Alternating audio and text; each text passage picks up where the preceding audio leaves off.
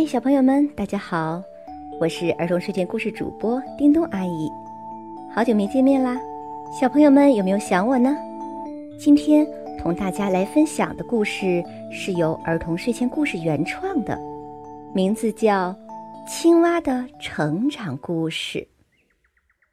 从前有一只长得非常丑陋的青蛙，它非常的自卑，它从不敢大声的说话。随着时光的流逝，青蛙越来越郁闷，因为它发觉自己比以前更丑了。于是，它想逃离这里，想自己一个人去流浪，找一个没人认识的地方，把自己隐藏起来。它来到森林里，看到美丽的孔雀。听到百灵鸟悦耳的歌声，他伤心的哭了。他不明白为什么别人有美丽的外表、悦耳的声音，而自己却长相丑陋、五音不全。他默默地走开了。这时，有一只小兔子跑了过来，说道：“你是谁？你从哪里来？”为什么一个人在这里哭呢？小青蛙低着头，始终没有抬起来。我是世界上最丑陋的动物，我我。没等他说完，小兔子拉着他的手，微笑的对他说：“外表并不能代表一切，内在美才是最重要的。”你抬起头看着我，我有一双红眼睛。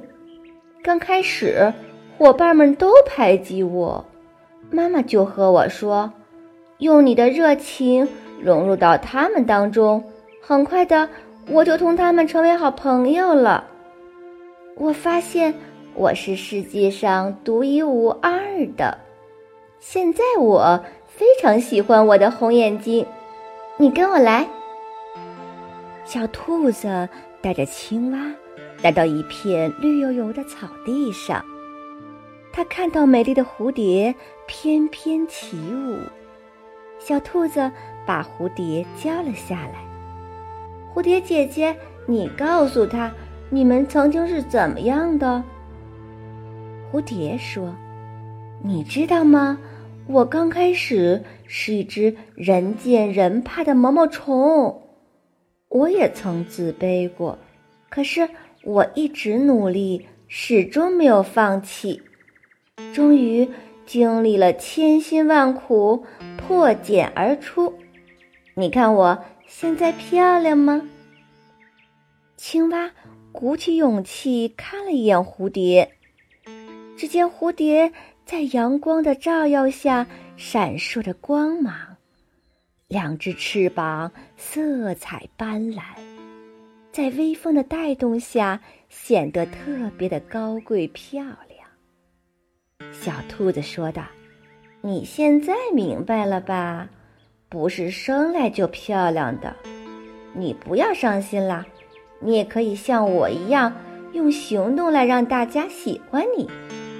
你已经出来一天了，你父母会担心你的。”趁着现在天还没黑，你赶快回家去吧。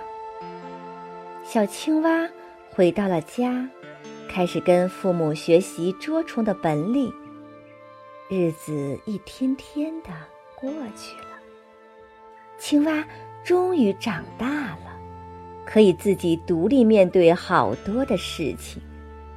一天清晨，它在给秧苗捉虫。听到不远处传来一个小朋友的说话声：“妈妈，你看，这只青蛙正给秧苗捉虫呢。老师说过，青蛙是人类的最好的朋友。”妈妈说：“青蛙可是农民的得力助手，它们帮助秧苗快点成长，我们要好好的保护它。”不远处的青蛙。听了母子俩的一番对话，流下了感动的泪水。他终于做到了，用行动来证明自己的价值。小朋友们，每个人都有自己的自身价值，可千万不要因为自己的容貌而感到自卑。你要相信，你是世界上独一无二的。好啦，今天的故事就分享到这里吧，我们下期再见，做个好梦吧，晚安。